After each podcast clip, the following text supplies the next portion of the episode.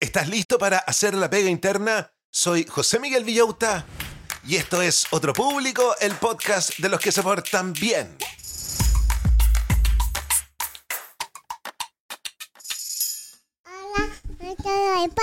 Hola a todos los del podcast, ¿cómo están brochachos? ¿Cómo están brochets? Aquí comenzando una nueva semana, una nueva oportunidad para salir adelante.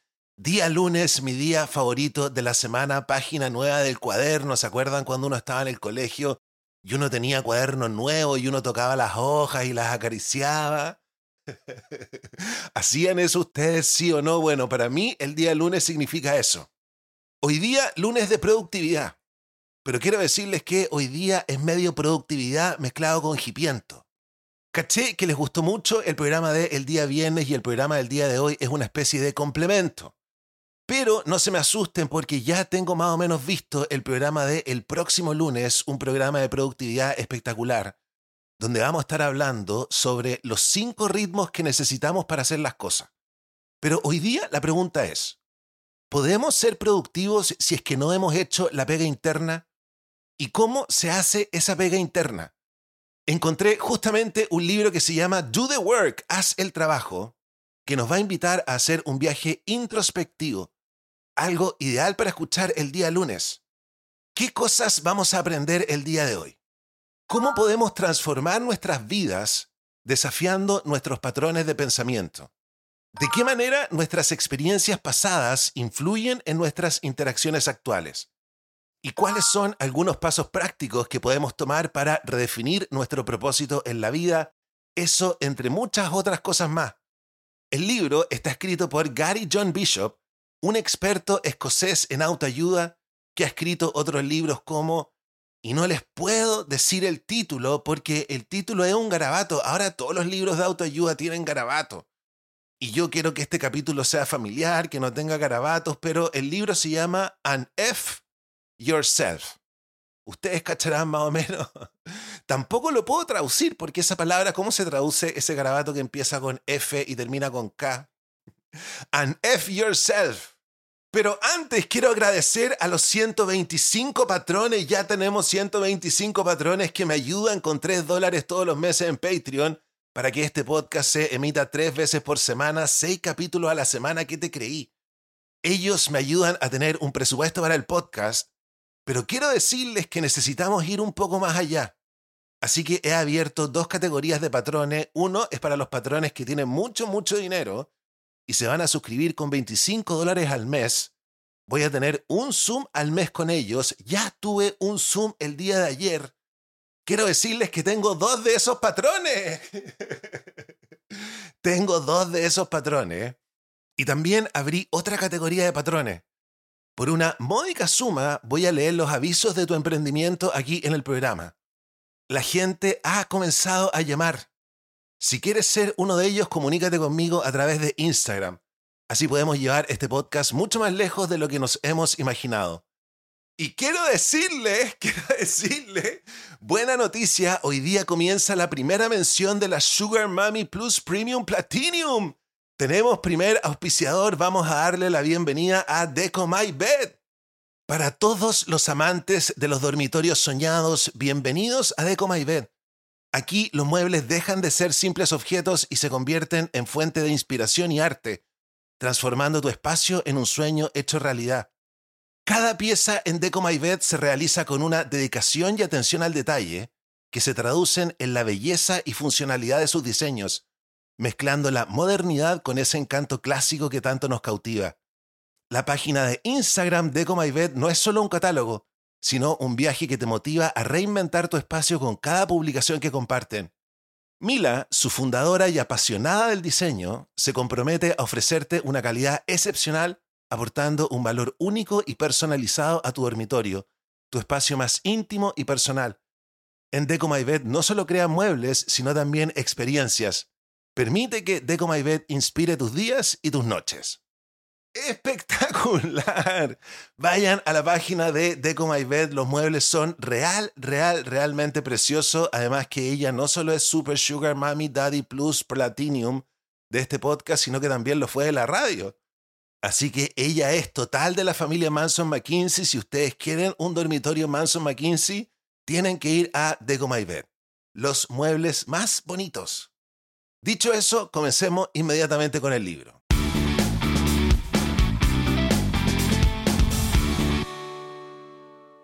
El libro parte hablando de algo que todos hacemos pero que rara vez reconocemos. Poner excusas y cómo estas pequeñas historias que nos contamos a nosotros mismos pueden estar sin que lo sepamos poniendo obstáculos en nuestro camino hacia el crecimiento personal. ¿Qué historias te cuentas a ti mismo que te están saboteando? Cada uno tiene obstáculos mentales. Todos tenemos esas pequeñas cosas en nuestra personalidad o comportamiento que nos cuesta cambiar. Podría ser algo que consideramos un defecto de carácter, una emoción específica o un hábito que parece que a los demás les resulta fácil de manejar. Miren qué interesante esto. Muchas veces nosotros somos súper conscientes de estos puntos oscuros y en lugar de enfrentarlos, nosotros reorganizamos nuestras vidas para evitar las posibles interrupciones que podrían causar. ¡Qué tontera más grande! En vez de enfrentar este defecto, reorganizamos nuestras vidas alrededor de este defecto.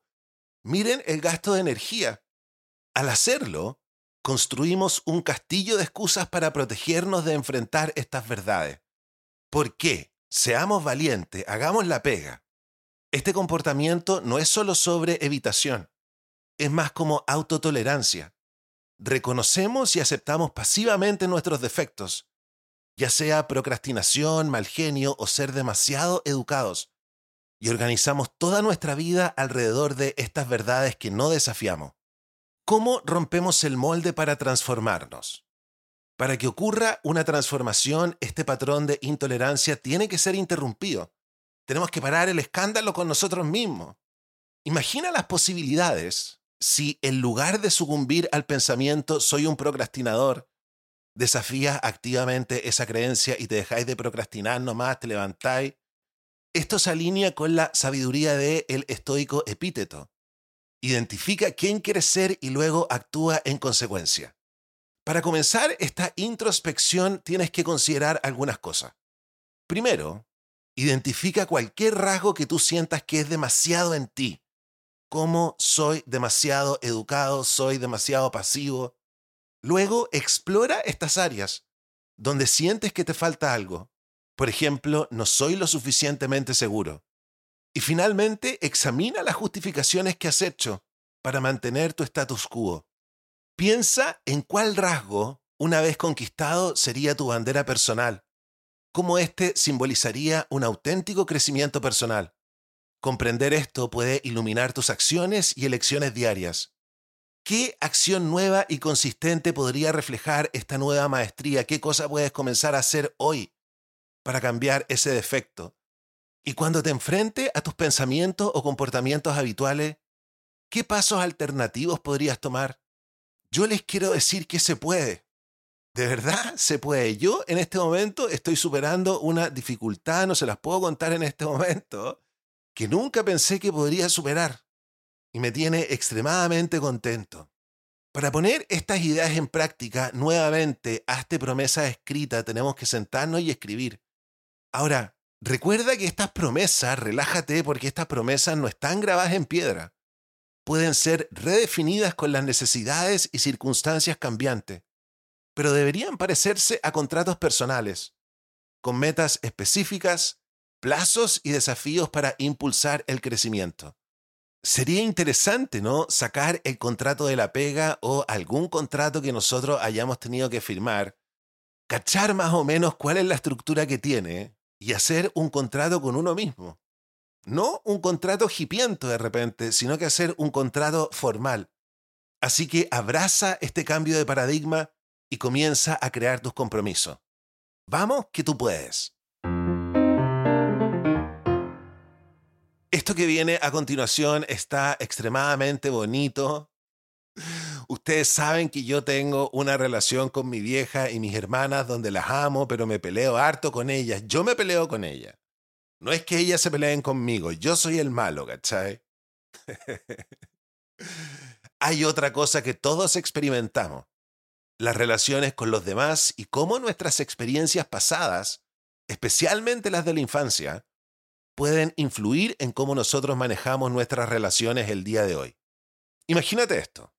Hablaste durante una reunión y tu jefe siguió adelante sin validar tu sugerencia. Ahora las emociones negativas brotan en ti, recordándote esos momentos en que te sentías ignorado por tu papá o por tu mamá. Es súper interesante darse cuenta de que nuestras experiencias de la infancia, desde unirnos con nuestros abuelos y hermanos hasta interactuar con nuestros compañeros de clase, establecen la base para nuestras relaciones adultas. Pero eso no significa que necesitemos perpetuar reacciones emocionales que no nos benefician. Tenemos que romper este ciclo. Para hacerlo, comienza identificando las relaciones en tu vida que parecen estar en terreno rocoso. Yo les tengo que decir que cada cierto tiempo mi relación con mi vieja está en terreno rocoso. Y yo reflexiono sobre el impacto que tiene en mi bienestar emocional. Ahora, imagina si esas relaciones fueran sanadas.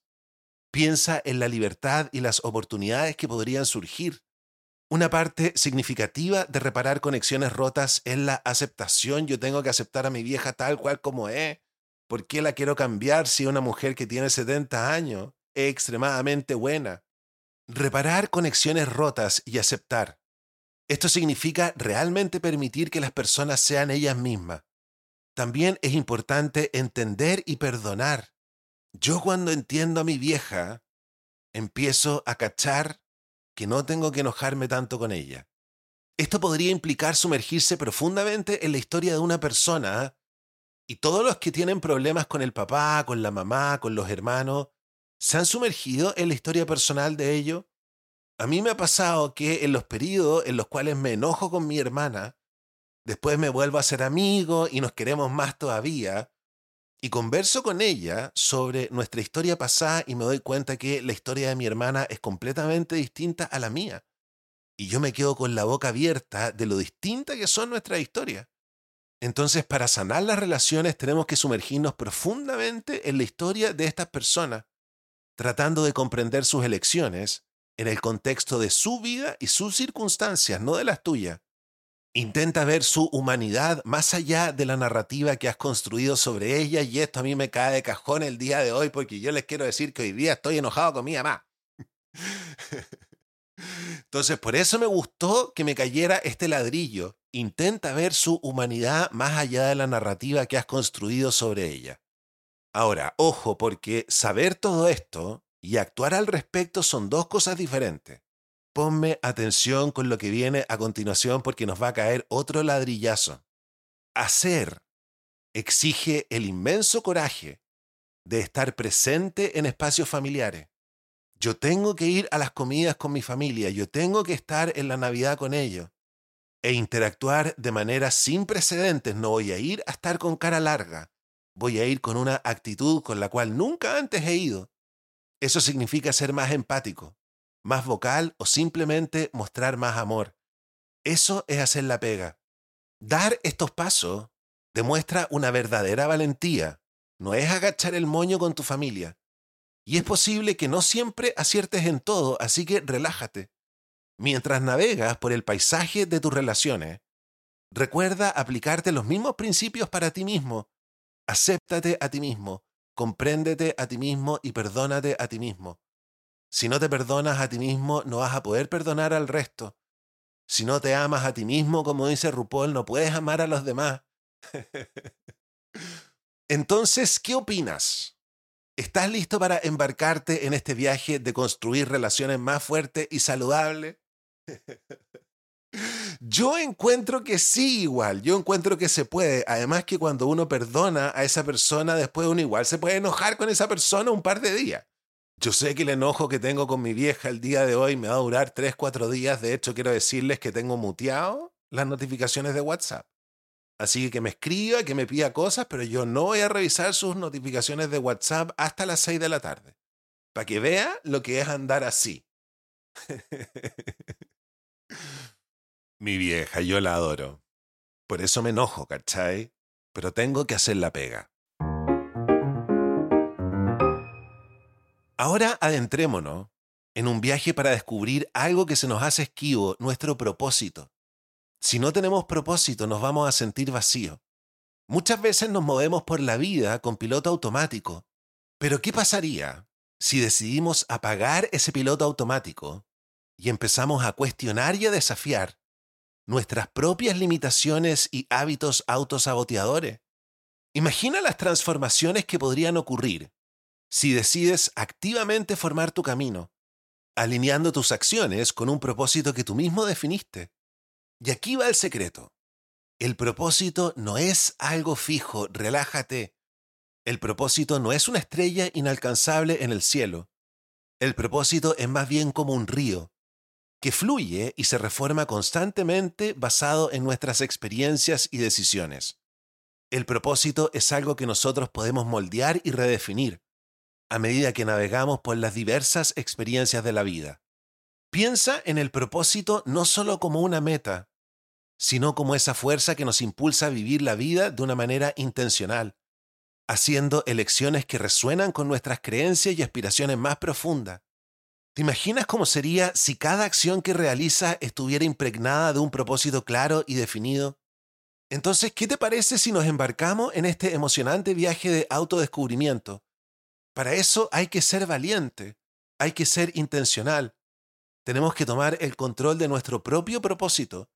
Yo no estoy aquí por las circunstancias de la vida, yo estoy aquí porque yo tomé estas decisiones. Esto es lo que nos va a permitir diseñar una vida que realmente resuene con nosotros. ¿Estás listo para este viaje de exploración y creación de tu propio propósito? Y ahora prepárense para otro viaje. Es un viaje de siete pasos que podría, quién sabe, cambiar nuestras vidas. Vayan a buscar lápiz y papel.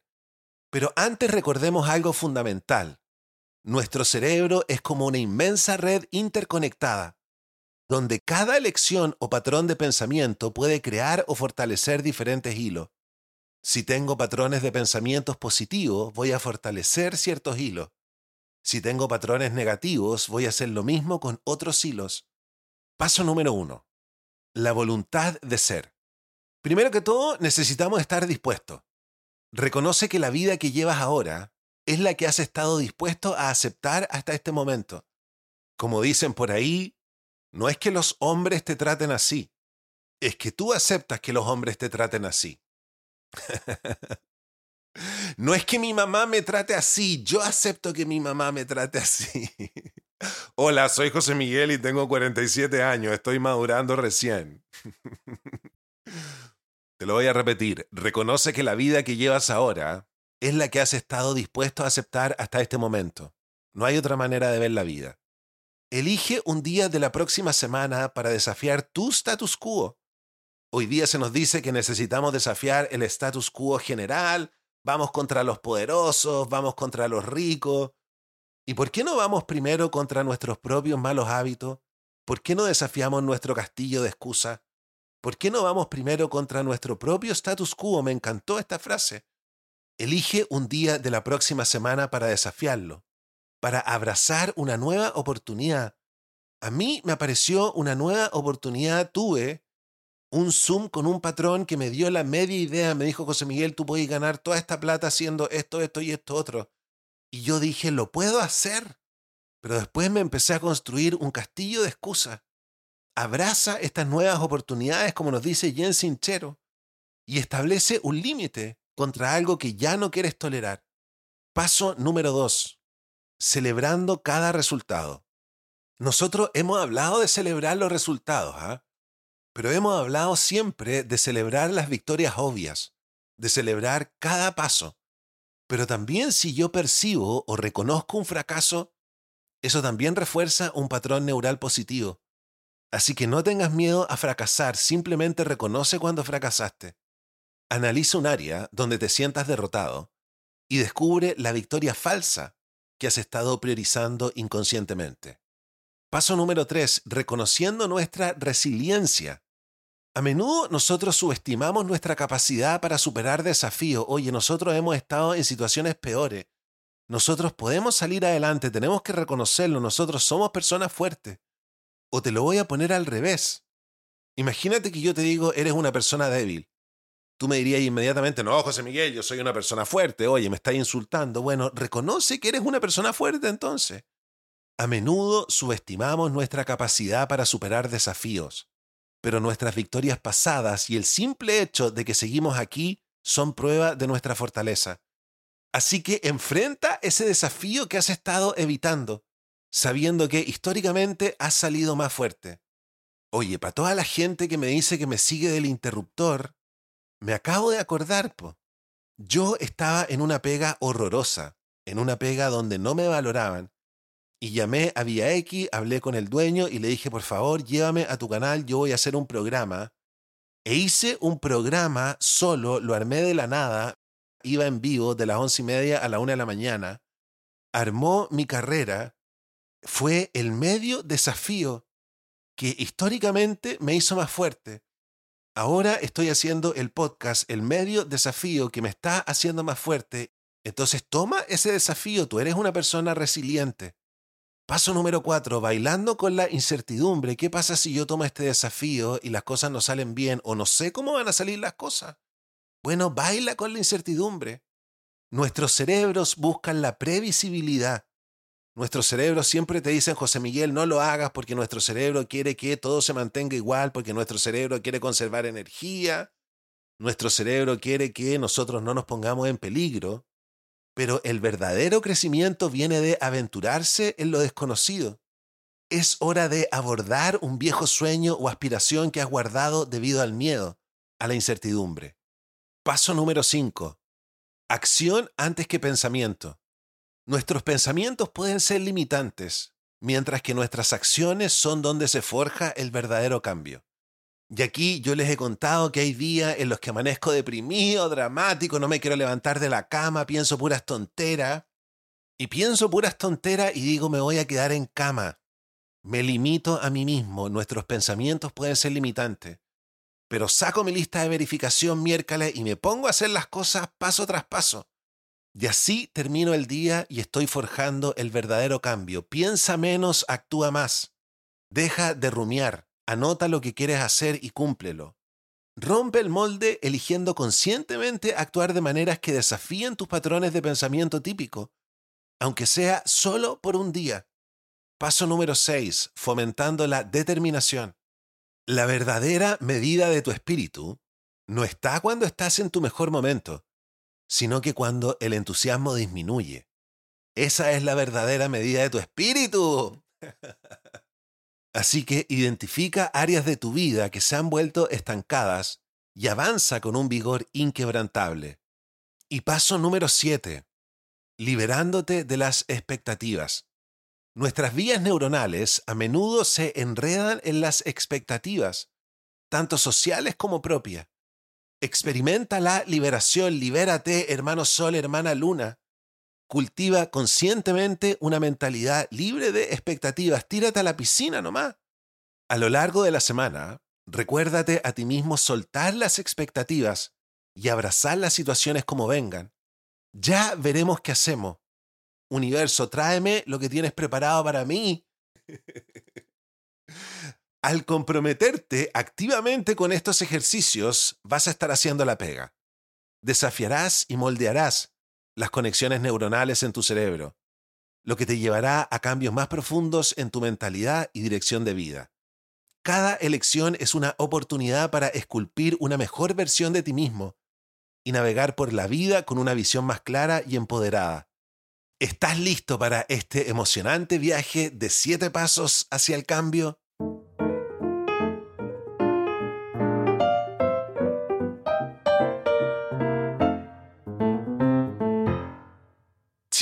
Qué motivante las ideas principales del libro de el día de hoy. Yo quedé súper entusiasmado. Día lunes, atrévete, haz la pega, tú puedes. Siempre les digo, hay mujeres adictas al crack que crían tres hijos. Y tú no vas a poder superar ese pequeño mal hábito si lo ves en el gran esquema de la vida. Ese pequeño contratiempo. Has pasado por cosas peores. Vamos que se puede. Día lunes vamos a tener la mejor semana esta semana. Vamos con nuestra sección de tareas para la casa. ¿Qué tareas accionables podemos sacar el día de hoy? el ranking de las tareas ordenadas del número 10 al número 1. ¿Qué tarea estará en el número 1, número 1, número 1, número 1? Número 10. Atrévete a abordar un viejo sueño o aspiración que has dejado de lado debido al miedo a lo desconocido. Número 9. Reconoce y celebra cada resultado, ya sea un éxito o un fracaso percibido, y busca la victoria falsa oculta en cada situación. Número 8. Elige un día específico para desafiar tu rutina habitual y abraza una nueva oportunidad o establece un límite. Número 7. Reflexiona sobre las áreas de tu vida que se sienten carentes de propósito o intención y pregúntate por qué. Número 6.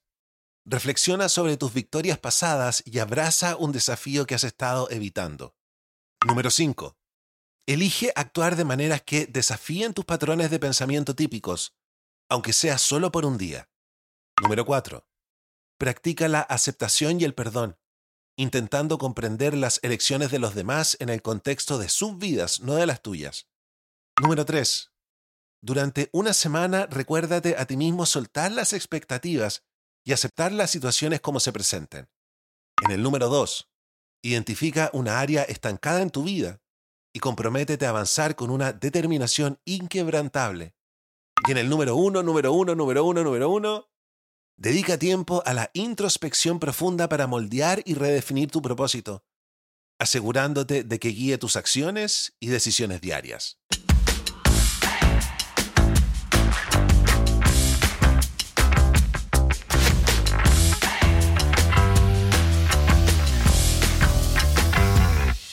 Y vamos ahora con nuestra sección Deporte y Cerebro. Oye, si quieres ponerte a hacer deporte pero no puede, determinación inquebrantable estamos revisando el libro Spark de John Ratey, que nos dice cómo podemos superar ciertas condiciones mentales como la depresión, como la ansiedad, el pánico, haciendo deporte. Y ahora estamos hablando de el déficit atencional, cómo podemos mantener el déficit atencional a raya. Ya hay una polémica súper grande si hay que tomar medicamentos o no, si estos medicamentos resultan o no, si son adictivos o no. Vamos a hablar de eso ahora. Si alguna vez te has preguntado Dice John Ratey, ¿cómo es vivir con déficit atencional sin saberlo? Te contaré una historia que podría iluminarte un poco. Imagina que cada año sin falta te propones cumplir con tus impuestos antes de octubre. Comienzas con toda la energía en enero, organizando tus documentos de manera ordenada para tu contador. Pero como si fuera una tradición, siempre falta un estado de cuenta mensual.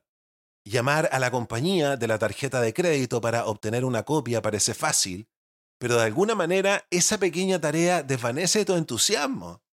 Y yo les he contado que a mí frecuentemente me cortaban la luz porque simplemente no me podía meter al computador a pagar la cuenta de la luz.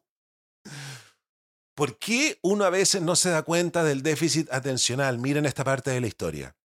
Cuando era niño, afortunadamente tenía unas monjas bastante estrictas que me mantenían en línea y cuando no estaba en el colegio, estaba sumergido en algún deporte corriendo a toda velocidad. Y eso era lo que me pasaba a mí, po. Yo tenía que hacer programa a las 6 de la mañana, era una rutina súper estricta, y cuando no estaba haciendo el programa a las 6 de la mañana, estaba entrenando, pues, brother. Aunque, curiosamente, dice John Ratey, mi habitación era un desastre total. Olvidaba cosas todo el tiempo y mi entrenador de tenis solía decir que era el jugador más inconsistente que jamás había visto. El déficit atencional era un término que no existía cuando era niño. Si alguien se molestaba en hablar sobre problemas de atención, simplemente lo llamaban hiperactividad. Mi primer encuentro real con este trastorno fue en la década de 1980, mientras enseñaba en el Massachusetts Mental Health Center. Mis residentes presentaron un paciente de 22 años que había estado entrando y saliendo del hospital por episodios de comportamiento violento. Había estado en Ritalin durante su adolescencia hiperactiva, pero hacía mucho que le habían quitado el medicamento. La creencia común era que los niños simplemente superaban su hiperactividad después de la adolescencia y que era peligroso mantenerlos en estimulantes durante la edad adulta. Sin embargo, decidimos probar con Ritalin nuevamente, y sus violentos arrebatos realmente se redujeron. Él estaba tan aliviado, dijo que había olvidado que podía sentirse tranquilo y enfocado. Mientras estaba sumergido en estudios sobre agresión severa, me topé con un estudio que revelaba que más del 80% de una gran población de prisioneros había tenido graves problemas de aprendizaje cuando eran niños. Al investigar las historias escolares de mis pacientes con agresión, emergieron historias comunes. Muchos de ellos odiaban la autoridad y tenían una baja autoestima debido al fracaso crónico y eran impulsivos. Muchos se habían vuelto adictos a las drogas durante su adolescencia. Estas tendencias, combinadas con una respuesta rápida a la frustración, podían desencadenar en episodios violentos. Comencé a ver que este comportamiento destructivo podría tener sus raíces en el sistema de atención. Al observar a mis pacientes ambulatorios a través del lente de la atención, noté que algunas personas con problemas crónicos como depresión, ansiedad, abuso de sustancias y enojos, también parecían compartir una condición subyacente del sistema de atención, que era fácil pasar por alto cuando no estaba envuelto en hiperactividad. Comencé a tratarlos con medicamentos para el déficit atencional y vi una gran mejora. La primera vez que escribí sobre déficit atencional en adultos, mi artículo fue rechazado rotundamente pero sabía que estábamos en algo cuando en 1989 dimos nuestra primera charla sobre el tema y terminamos respondiendo preguntas durante cuatro horas. Muchas personas compartieron fragmentos de sus historias personales y preguntaron qué significaba. Muchos de ellos tenían el mismo trastorno que sus hijos y lo sabían. Incluso un profesor de psiquiatría que vino a tratarse después de escucharme hablar sobre un caso en una fiesta, esa noche se reconoció en las descripciones. Charles, como lo llamaré, era el clásico profesor despistado. Y aquí pónganme atención porque hemos revisado hasta ahora esta historia de John Ratey, donde se habla y se dice que los medicamentos para el déficit atencional funcionan. Pero miren esta parte. Aunque Charles sabía mucho más sobre psiquiatría que yo en ese momento, su historia tenía un giro. Había sido un corredor de maratón que se había lesionado la rodilla y se había deprimido cuando tuvo que dejar su pasión. Hacía deporte y después dejó de hacer. Aunque ya estaba tomando antidepresivos cuando vino a verme por primera vez. Una vez que terminó la fisioterapia y comenzó a entrenar nuevamente, los dejó porque se sentía mucho mejor. A medida que se acercaba a su antiguo nivel de forma física, estaba convencido de que el medicamento para el déficit atencional estaba frenando su rendimiento decidió probar unos días sin el medicamento y descubrió que siempre que estuviera entrenando podía concentrarse. Al mirar hacia atrás, reconocimos que su atención no había sido un obstáculo antes, porque siempre había sido un corredor serio. Y a mí me pasó exactamente lo mismo. Yo pude hacer una cantidad de cosas impresionantes porque entrenaba como una bestia, me vine a la playa, me deprimí, dejé de hacer deporte y llegó el déficit atencional, explotó. Sin una dosis constante de ejercicio durante su lesión, no había podido controlar su atención de la manera que necesitaba. Claramente el ejercicio tenía un efecto poderoso y eso fue una gran noticia para mí.